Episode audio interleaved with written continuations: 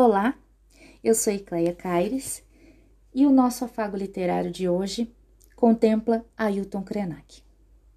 Indígena nascido em 1953, ativista do movimento socioambiental e de defesa dos direitos indígenas, organizador da Aliança dos Povos da Floresta, que reúne comunidades ribeirinhas e indígenas na Amazônia, mas que é grande contribuidor não só na atualidade, mas também há décadas da defesa dos direitos humanos. Para além de qualquer fator étnico, ele defende a vida das pessoas, a vida também da terra e dos outros seres que aqui habitam. O que eu trago hoje para vocês, a partir da contribuição de Ailton Krenak, ativista indígena político que deixou para nós uma grande contribuição na Constituinte, que deu origem à nossa Carta Magna, promulgada em 1988, né? Que é o assinalar da existência dos povos originários no nosso território. O que eu trago para vocês hoje é um trecho de A Vida Não É Útil, um texto publicado em 2020, bastante recente, pela editora Companhia das Letras, e que vai nos fazer pensar sobre o que é humanidade, o que é subhumanidade, o que é vida e o que nós significamos dentro do planeta. Por que nós nos segregamos e nos afastamos das outras formas de vida? E ao nos segregar, começamos a segregar a nossa própria existência, dividir colocar fronteiras, excluir outras pessoas que pensam diferente, que têm sistemas e organizações culturais diversas da nossa. Se é que o que se instaurou é nosso, quando na verdade é interesse de poucos. Estamos nós fazendo parte de um limbo que nós não reconhecemos. Estamos nós lutando para sermos e para estarmos vivos. Diante de uma multiplicidade de jogadas simbólicas que significam e estão perpassadas por, por poderes e saberes que têm como pano de fundo o sistema colonial. Vamos então dar uma olhadinha em A Vida Não É Útil. Peguei para vocês aqui hoje, bem o início do livro, que tem uma reflexão bastante pertinente e que vai fazer com que vocês possam refletir comigo algumas questões importantes. Página 9, vamos lá, ao que nos deixou Ailton Krenak para reflexão. Quando falo de humanidade, não estou falando só do Homo sapiens. Me refiro a uma imensidão de seres que nós excluímos desde sempre. Caçamos baleia, tiramos barbatana de tubarão, matamos leão e o penduramos na parede para mostrar que somos mais bravos que ele.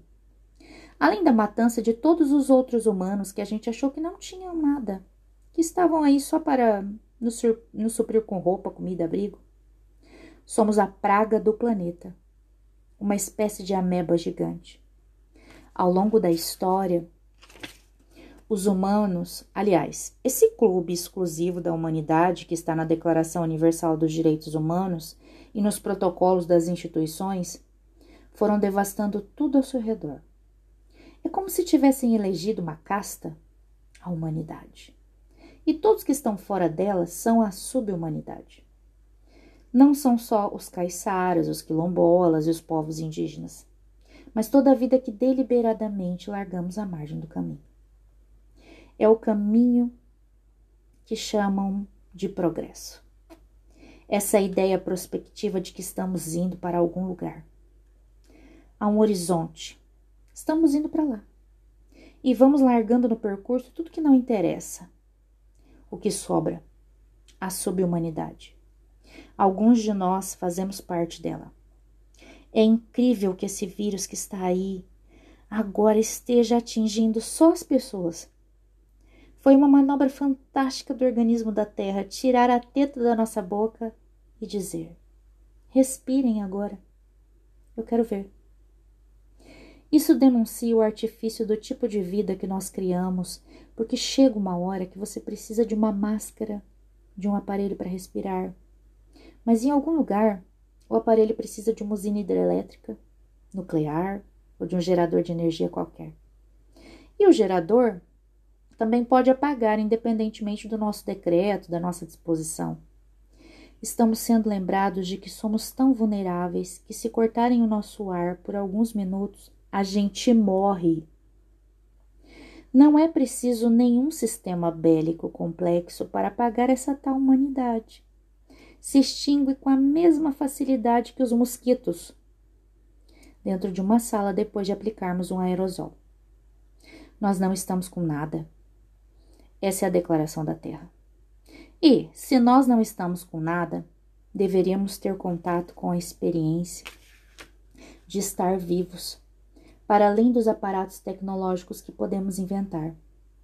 A ideia da economia, por exemplo, essa coisa invisível, a não ser por aquele que por aquele emblema que nos lembra sua existência, o cifrão. Pode ser uma ficção afirmar que, se a economia não estiver funcionando plenamente, nós morremos.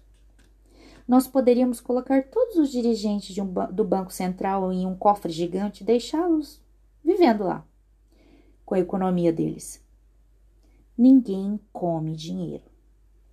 Hoje de manhã, eu vi um indígena norte-americano do Conselho dos Anciões do povo Lakota falar sobre o coronavírus. É um homem de uns setenta e poucos anos, chamado Vakia Unmanei, também conhecido como Vernon Foster. Vernon, que é um típico nome americano, pois quando os colonos chegaram na América, além de proibirem as línguas nativas, mudaram os nomes das pessoas. Pois, repetindo as palavras de um ancestral, ele dizia: Quando o último peixe estiver nas águas e a última árvore for removida da terra, só então o homem perceberá que ele não é capaz de comer o seu dinheiro. Ailton Krenak. Fica essa reflexão para vocês. Acredito que dispensa comentários.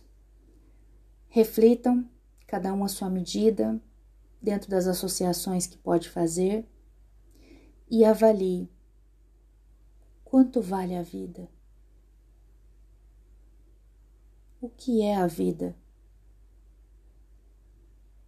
Por que é que você vive? Pelo que é que você vive. Um beijo para vocês.